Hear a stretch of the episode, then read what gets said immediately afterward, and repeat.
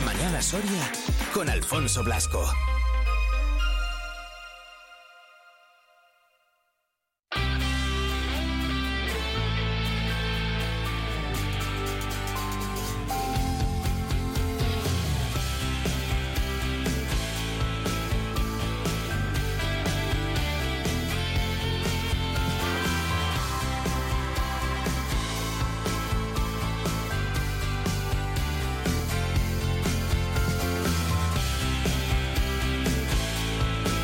Pues es ya el lunes 5 eh, de febrero y como os contaba al eh, principio de este programa, de este ratito de radio, toca hablar y repasar esos datos eh, del paro que conocíamos la semana pasada. Los conocíamos el, propio viernes. El incremento de las personas que perdieron su empleo en la provincia de Soria subió un 6,5%. Esa es la noticia, bueno, pues negativa. Lógicamente todo lo que sea eh, subir eh, pues es negativo, aunque la cifra interanual es, eh, es positiva. Ahora de ello vamos a hablar y vamos a repasarlo todo con Javier Moreno, con el responsable, con el secretario de comisiones, de comisiones obreras aquí en Soria.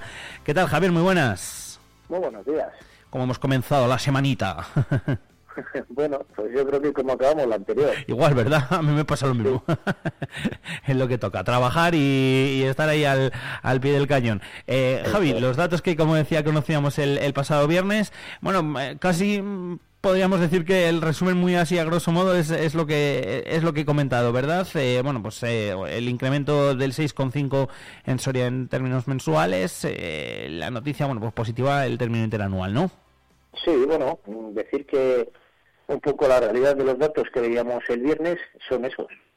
Ya hacíamos una previsión cuando dábamos los datos de diciembre, que lo previsible para el mes de enero, porque así viene siendo tradicionalmente, es que se iba a destruir empleo. Se iba a destruir empleo y eso supone mandar más, más personas desempleadas a las listas del paro. Eh, cuando vemos los datos y vemos ese incremento del 6,5%, es verdad que creo que recordar que después de la provincia de Jaén somos la provincia donde más se ha incrementado porcentualmente el número de personas desempleadas, pero bueno, también es cierto que al tener poca población activa, en el momento que nuestro mercado de trabajo, para bien o para mal, se mueve de manera significativa, pues de entrada estos porcentajes parecen alarmistas. Bueno, también es verdad que si hacemos la comparativa con todo el año, que al final yo creo que es la manera de ver eh, como tenemos nuestro mercado de trabajo, vemos que en Soria seguimos disminuyendo el número de personas desempleadas, se sigue generando empleo en, este, en esta comparativa anual y sobre todo estamos aumentando el número de contratos indefinidos, contratos indefinidos que hacen de manera permanente nuestro mercado de trabajo y también aumentamos el número del porcentaje de contratos de nueva creación. Bueno, yo creo que tampoco son cifras alarmantes, más allá de que las propias empresas de la provincia siguen demandando mano de obra o sobre todo a perfiles muy determinados porque bueno ellos están diciendo públicamente que tienen problemas para encontrar mano de obra. Nosotros aprovechamos para decir que las empresas tienen que generar empleo de calidad, empleos estables, que se cumplan las condiciones laborales y bien remunerados. Si esas son las ofertas que hubiera en el mercado de trabajo de Soria, yo estoy convencido que no solo encontraría mano de obra de Soria, sino que habría personas de otros territorios dispuestos a venirse a trabajar a Soria. Eh, ojalá, eh, ojalá lleguemos a, ese punto, que también los hay, eh, que también hay gente que decide venir aquí y apostar y trabajar por Soria. El término interanual, como decíamos antes, son 226 eh, personas las que bueno pues no forman parte de esas listas del, del desempleo, las que no están en situación de desempleo, son 226 menos que hace un año. eso es un descenso del 6,81. Al final, Javi, lo decimos muchas veces, ¿no? ese dato, el interanual, que bueno, sí que nos da un reflejo no tan estacional, ¿no? Como podría ser eh, el, caso de, los datos de este mes, que bueno, pues lo podemos hacernos un poco la idea, ¿no? Se han acabado navidades, etcétera, etcétera. Eh, bueno, pues eh, suele, como decías tú, tradicionalmente a subir. El dato interanual, como decíamos antes, es bueno, es positivo, ¿no? Es un descenso, el 6,81. Sí, yo decía antes que la comparativa, más allá de que la hagamos con el mes anterior, que hay que hacerla, evidentemente, siempre nos gusta hacer la comparativa con, el, con el resto del año. O sea, siempre buscamos un poco ver el pulso de nuestro mercado de trabajo en todo el ciclo anual. En ese ciclo anual, como estás comentando, hemos disminuido en 226 el número de personas desempleadas. En Soria tiene gran peso por volumen de trabajo, por volumen de empleo y por volumen de facturación el sector servicios. Por desgracia, el sector servicios, dependiendo de la época del año en la que nos encontremos, eh, tiene una mayor contratación o tiene una mayor destrucción de empleo. Lo hemos visto en el mes de enero. Una vez finalizadas las campañas navideñas, ha sido el sector servicios el que prácticamente las cifras de, aumento del desempleo, salvo 21 personas que se ha producido en el sector de la construcción, por problemas climatológicos, siempre ocurre lo mismo en estos meses en el sector de la construcción, pero como decía, es el sector servicios el que todos los meses nos hace subir porcentualmente el número de contratos o nos hace bajar porcentualmente el, las personas que van al desempleo. Por eso sí, es positivo hacer la comparativa anual, porque yo creo que es la, menor, la mejor manera de ver realmente cómo tenemos nuestro mercado de trabajo. Por sectores, eh, más o menos, bueno, nos podemos hacer un poco a la idea según lo que nos has, lo que nos has contado ahora, ¿no, Javi? Sí, sí. Eh, básicamente el, aumento de, del número de personas desempleadas viene del sector servicios, como decías, salvo esas 21 personas. Incluso vemos que los otros dos grandes sectores, que sería el, el agrícola ganadero, bueno, pues incluso ha bajado el, número de personas desempleadas y también lo ha hecho el sector de la industria. O sea, básicamente han 21 personas más desempleadas en el sector de la construcción, pero sobre todo y básicamente ha sido en el sector servicios, que recuerdo que el 65% aproximadamente de las personas desempleadas en nuestra provincia lo son del sector servicios. Eh, algo también y, pues eh, que nos da el reflejo de, estas fechas, ¿no? Que es que, la, que era lo que comentábamos lo que comentábamos antes. Em, puede ser y todo esto, claro, hay que hay que evaluarlo eh, también desde el punto de vista de, todas las reformas laborales, ¿no? porque me da la sensación a mí y no sé si estoy en lo correcto, Javi, que bueno, pues al final también todos estos datos son frutos precisamente de eso, de que ya no hay tanto trabajo temporal, ¿no? De que los puestos son son más fijos, no sé, como que parece que hay más estabilidad. Sí, desde la entrada en vigor de la reforma laboral, el 1 de enero del 2022, lo que se ha pretendido es que el contrato ordinario de trabajo sea el contrato indefinido. Es verdad que también nuestro mercado de trabajo permite las contrataciones temporales, es lógico. Hay momentos del año en que las empresas necesitan hacer esos contratos temporales, pero como decía, el contrato ordinario es el contrato indefinido. Lo que se, lo que se fomenta es la contratación indefinida. En primer lugar, aquellos contratos que llevan un periodo de tiempo contratados con, de manera temporal, mejor dicho, aquellos puestos de trabajo que llevan con, que se cubren con contratos temporales, pues al final lo que se obliga a las empresas es que, que hagan contratos indefinidos. Y además también estamos viendo que como es el contrato ordinario, todos los meses estamos en torno al 40, 40 y pico por ciento de, contratos indefinidos en aquellos contratos de nueva creación. Antes de la entrada en vigor de la reforma laboral, que decíamos que solo se hacía uno de cada diez contratos de nueva creación, lo eran indefinidos. Entonces, bueno, sí, la reforma laboral, entre otras cosas positivas para nuestro mercado de trabajo, ha venido a dar estabilidad a los puestos de trabajo y a las personas trabajadoras. Eh, Javi, eh, la situación de desempleo, que sabemos que luego siempre es muy importante ahí el, que las familias tengan eh, esas prestaciones, ¿las están recibiendo todas, la gran mayoría? No tengo el dato esa mano, por eso te lo pregunto así, literal. Bueno, por desgracia sigue habiendo un porcentaje bastante elevado en nuestra provincia y en el conjunto del país que no recibe ningún tipo de ayuda.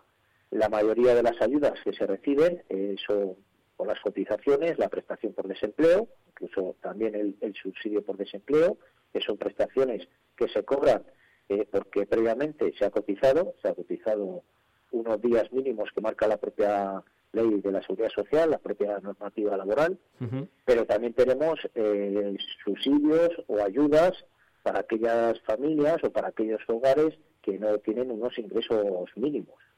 Bueno, sí, es verdad que que nuestro, nuestra red de protección social está llegando bastante bien al conjunto de, las familias, pero aún así por desgracia y muchas veces por temas burocráticos, y me estoy refiriendo al ingreso mínimo vital, que creo que fue una medida muy acertada del gobierno de, coalición que vino a dar protección a, una parte de nuestra red de protección social que no les está llegando esas ayudas pero muchas veces por temas burocráticos vemos que no está llegando a alguno de los hogares que tendría que llegar. Mm. Eso hay que corregirlo. El gobierno tiene que corregir eh, ese tipo de, ayudas y sobre todo que llegue realmente a esas personas que más lo necesitan. Porque el ingreso mínimo vital viene a tapar ese agujero, como decía, en nuestra red de protección social, pero sobre todo en aquellas familias o en aquellos hogares más necesitados.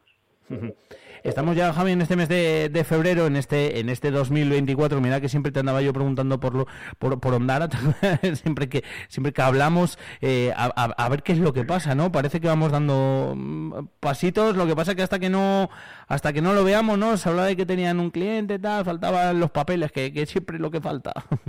Bueno, seguimos ahí un poco expectativos de cuál es la situación de la, de la plantilla Ondara. Es verdad que en las últimas semanas la empresa nos ha transmitido que ya tiene un cliente, el cliente era necesario, había, tenía que certificar ese cliente para mm. que la Agencia Estatal del Medicamento le concediera la última licencia y ahora mismo, hasta donde nosotros sabemos, estamos en esa situación. Lo que habrá que ver es qué pasa con, con las plantas, con, con, con la planta que tienen actualmente en las instalaciones de Ondara, si tiene validez, si no tiene validez, si se puede colocar en el mercado, si el cliente la quiere o si por lo contrario hay que iniciar nuevamente todo el ciclo de, lo que es la el, cultivo de la marihuana. Pues lo veremos, veremos a ver. Oye, nosotros es que yo me acuerdo que la última vez que, lo hablamos que te pregunté, eh, eh, el día siguiente salió la noticia. Dije, pues voy a preguntarte otra vez, a ver si seguimos teniendo buenas noticias y son y son y son positivas. Eh, el, ¿Os preocupa, Javier eh, Losan? Em, o, o, estamos un poco ahí, ahí a ver qué pasa? Porque sí que veíamos que se va a fraccionar ese pago de las nóminas en dos cuotas. Em, ¿Cómo está la situación de Losan? Bueno, pues sí que nos preocupa. Nos preocupa mucho la situación de los SAN. La situación que atraviesa actualmente los SAN viene provocada por una mala gestión, sobre todo lo que tiene que ver con el mantenimiento de la sección de aglomerado. La empresa lleva muchos años sin, sin invertir, por lo tanto se ha quedado obsoleta, no es rentable producir y lo que está haciendo la empresa es, en lugar de producirla directamente en la fábrica de los SAN, lo que hace es comprar, comprar el aglomerado en la competencia de la primera de la competencia para suministrar el resto de secciones que tiene la fábrica. Eso no nos parece normal. Claro, si estamos hablando que cuando iniciamos la negociación del ERTE había en torno a 50, 60 trabajadores en esta sección, eso provoca la aplicación del ERTE no solo a los 50 o 60 trabajadores, sino que al final, para compensar un poco lo perjudicial del ERTE está afectando al resto de las plantillas. Se está repartiendo el ERTE entre todos los trabajadores y trabajadoras y al final son paganos de esta mala gestión todos los trabajadores de la plantilla. Si eso añadimos que se están retrasando en el pago de las nóminas e incluso la semana pasada transmitían al comité de empresa que, que la nueva nómina, deberemos saber si es así al final o no, si va a fraccionar, pues claro, lo que está quedando es un estado de incertidumbre de la plantilla que no sabemos muy bien en qué va a desembocar pero desde luego sí que tenemos que decir, claro, que no nos gusta la situación y que lo lógico es que la dirección del Grupo Losan tome medidas, invierta en la planta de Soria porque ahora más que nunca son necesarios los puestos de trabajo en esta provincia si queremos salir de ese gran pozo en el que estamos metidos, que es la despoblación. Mm, la verdad es que sí. Más otra de las empresas grandes al final, eh, bueno, pues eh, el, el, el, problema también, no Javier, es, es de liquidez, ¿no? Eh, puedo, puedo entender, a ver, que, sí, que lógicamente casi una cosa lleva, lleva a la otra, ¿no? Pero bueno, ese motivo del ERTE casi pasa más por, por eso, ¿no? Por la liquidez, por el problema de, liquidez. Claro, cuando nosotros empezamos a negociar el ERTE, eh, una de las primeras cuestiones que planteamos encima de la mesa y, y, que solicitamos a la empresa era información sobre si estamos ante un proyecto viable, un proyecto de futuro o no. Esa información no se, no se nos dio nunca. Yo siempre digo que, la filosofía de los ERTES es negociarlos cuando las empresas atraviesan baches, pero que tienen proyectos de futuro y es previsible que nuevamente van a, llegar a esa normalidad. Claro, el problema de los SAN es, aunque todos éramos conscientes que era un había un trasfondo económico, los argumentos para presentar el ERTE están basados en causas organizativas y productivas.